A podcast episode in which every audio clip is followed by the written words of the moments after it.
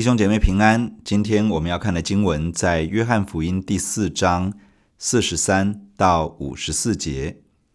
第四十三节，过了那两天，耶稣离了那地方，往加利利去，因为耶稣自己做过见证说，先知在本地是没有人尊敬的。到了加利利，加利利人既然看见他在耶路撒冷过节所行的一切事，就接待他。因为他们也是上去过节。主耶稣在撒玛利亚的叙加城外雅各井旁那里，帮助一个妇人得到了活水的泉源，恢复了与上帝之间的关系。这个妇人回到城中为耶稣做见证，吸引了大批城中的百姓前来找耶稣。他们听了主耶稣的讲论之后，相信耶稣就是上帝所预备的弥赛亚。撒玛利亚人的回应就如同主耶稣向门徒所说的：“庄稼已经熟了，可以收割了。”因为撒玛利亚人的邀请，主耶稣在那里多待了两天。过了那两天，主耶稣和门徒离开了那个地方，继续前往加利利。在这里说，因为耶稣自己做过见证，说先知在本地是没有人尊敬的。本地的意思是自己的地方。这个可能指主耶稣成长的故乡拿撒勒。在路加福音第四章里面提到，主耶稣一开始出来传道的时候，曾经在自己的家乡拿撒勒的会堂受到自己家乡百姓的拒绝。本地也有可能在讲耶路撒冷，因为在耶路撒冷有圣殿，而主耶稣说那是我父的殿，也说那是我的殿。虽然圣殿是主耶稣自己的地方，但是主耶稣在耶路撒冷开始遭受到犹太公会的质疑与挑战。不论本地指的是拿撒勒或是耶路撒冷，撒玛利亚人相信了耶稣，凸显出耶路撒冷宗教领袖的不信与家乡拿撒勒人的不接纳。而耶稣来到加利利，加利利人接待耶稣。也印证了先知在本地是没有人尊敬的这一句话。在先知的身上必定有上帝呼召他使用他的记号，主耶稣的身上正是这样。那么，为什么先知在本地会没有什么人尊重他呢？在马可福音第六章，当主耶稣在拿撒勒会堂传讲神的话语，家乡的人听见他传道，看见他行异能，他们的反应是。呃，这不是那个木匠吗？不是玛利亚的儿子雅各、约西、犹大、西门的长兄吗？他的妹妹不是也在我们这里吗？然后这些人对耶稣的反应是，他们就厌弃他。他们认为一个他们再熟悉不过的人，他们看着长大的人，他们知道出身背景的人，怎么可以有这么大能的事情透过他彰显出来呢？他们无法接受。他们不愿意相信上帝真的从他们熟悉的人当中兴起一个器皿来成为他们属灵的领袖，教导、引导、带领他们。这种熟悉感使得他们的心无法在神所兴起的人面前谦卑下来，结果他们错过上帝的恩典，而主耶稣也在他们中间不多做什么工作，转往别处去了。这对我们是一个很好的提醒。假如神兴起了一个器皿，高抹了一个人，使用他，透过他彰显了神的全能，透过他传讲出上帝的话语，而这个人是我们眼中看为不完美的，甚至我可以细数关于他的一切，我们可以接受神真的要使用这个人吗？我们愿意服在神这样的安排之下吗？假如这个人比我们年轻呢？假如这个人曾经犯过错呢？假如这个人在某些方面，好比说出身背景、社经地位、学识成就等等，确实比不上我们呢？我们是否愿意放下心中的骄傲，聆听上帝透过他所要说的话，接受上帝透过这个人所要释放的祝福呢？经文说，到了加利利，加利利人既然看见他在耶路撒冷过节所行的一切事，就接待他。因为他们也是上去过节，这里的接待表达出他们对主耶稣的欢迎。这些加利利人与主耶稣一同上到耶路撒冷去过节，他们在那里曾经看见主耶稣所行的神迹、奇事、异能，他们欢迎他，接待他，他们愿意敞开心，接纳主耶稣在他们中间的服饰，聆听他的教导与分享。第四十六节，耶稣又到了加利利的迦拿，就是他从前变水为酒的地方。有一个大臣，他的儿子在加百农患病，他听见耶稣从犹太到了加利利，就来见他，求他下去医治他的儿子，因为他儿子快要死了。耶稣就对他说：“若不看见神迹奇事，你们总是不信。”那大臣说：“先生，求你趁着我的孩子还没有死，就下去。”耶稣对他说：“回去吧，你的儿子活了。”那人信耶稣所说的话，就回去了。正下去的时候，他的仆人迎见他，说他的儿子活了。他就问什么时候见好的，他们说昨日未时，热就退了。他便知道这正是耶稣对他说：“你儿子活了”的时候，他自己和全家就都信了。这是耶稣在加利利行的第二件神迹，是他从犹太回去以后行的。主耶稣来到了加利利的迦拿，就是约翰福音第二章所提到主耶稣变水为酒的那个地方。有一个住在加百农的人，这里描述说他是一个大臣。意思是王家的官员，这个王指的是希律安提帕，是当年想要杀害小耶稣的那个希律王的儿子。希律安提帕是加利利省分封的王，是罗马皇帝册封的。这个大臣应该是希律安提帕手下的官员，他的儿子生病，快要病死了。他听说主耶稣能够行神迹，医治疾病。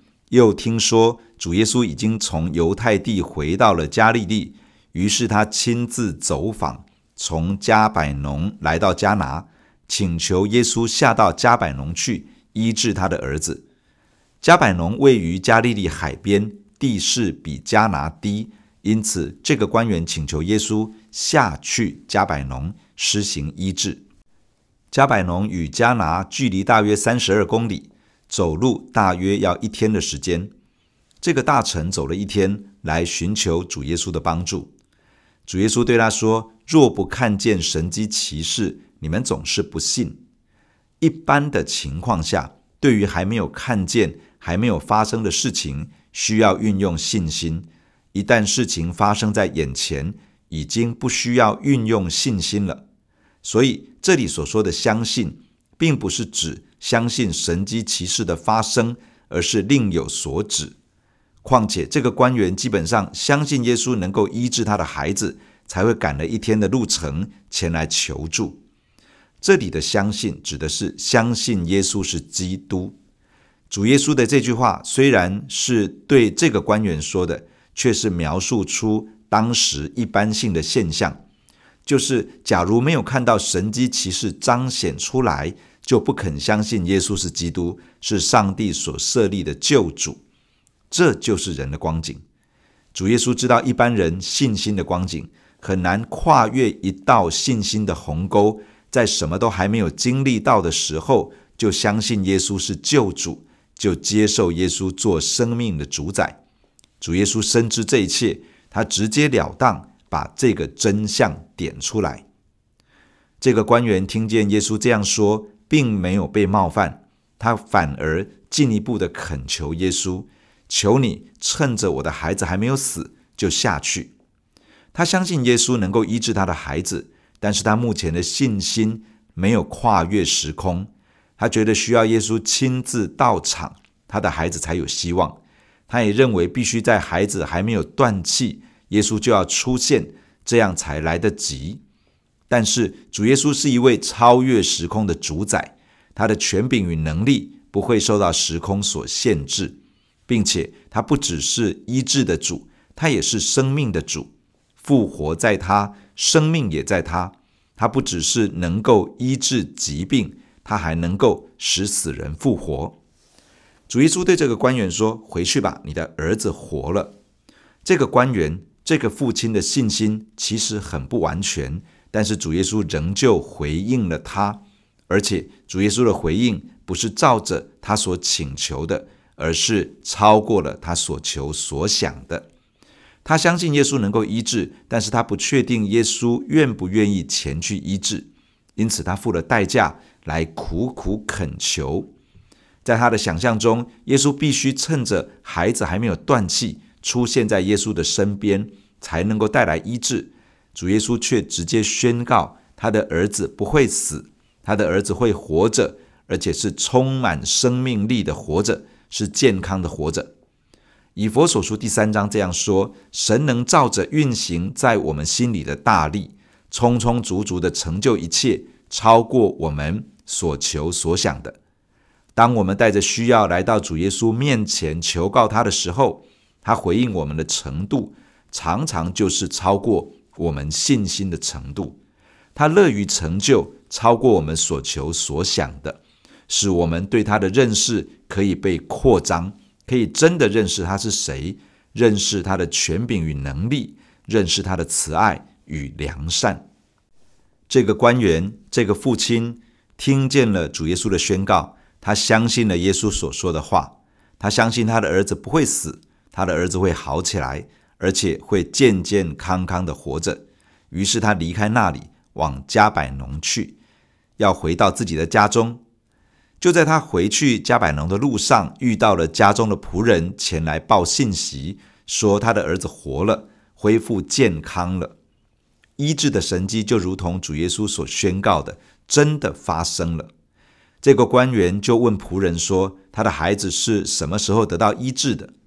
仆人们回答说：“在昨天的未时，高烧就退了，身体就好了。未时大约是在下午一点钟。这个父亲因为孩子的病情危急，很可能天还未亮就起身前往加拿，中午左右抵达，得到耶稣回复之后，就起身返家。”遇到仆人之后，确认孩子痊愈的时间，发现正是主耶稣宣告他的孩子活了的那个时间。他相信耶稣的话，他经历了耶稣的大能，这样的经历使得他自己和他的全家决定相信。相信什么呢？相信耶稣是基督，是上帝所设立的救主，是生命的主宰。这样的信使他们成为神的儿女。使他们得着永生的生命，恢复了与上帝之间的关系。经文的最后说，这是主耶稣在加利利所行的第二件神迹。第一件是在迦拿一个娶亲的宴席中，将平淡无味的水变为美酒。第二件就是医治大臣的儿子。这是耶稣去耶路撒冷过节，又从犹太地回到加利利之后所行的神迹。从今天的经文，我们还有以下几点要分享。第一，我们看到了代祷的功效。这个大臣为自己的孩子来到主耶稣面前祷告，他为孩子代求。他的儿子其实已经无力祷告，而这个做父亲的，他的祷告却能够成为主耶稣施恩的管道。弟兄姐妹，当我们看到需要的时候，可以坦然无惧地来到主耶稣的面前，恳切地祷告。他会垂听我们的祷告，透过我们的祷告行奇妙的大事。第二，神的能力可以超越时空，彰显出来。我所代祷的对象可能离我是天涯海角，当我向主耶稣祷告，上帝能够跨越时空的阻隔，成就奇妙的大事。第三，要祷告直到得到上帝的回应。主耶稣一开始没有正面回答要不要医治大臣的儿子，也没有回应去到迦百农的请求。但是这个大臣没有停止祷告，他继续切切的恳求，一直到主耶稣回复说：“你的儿子活了”，他才停止求告。当我们祷告，不要因为一时之间没有得到回应而心灰意冷。神的儿女啊，不要放弃。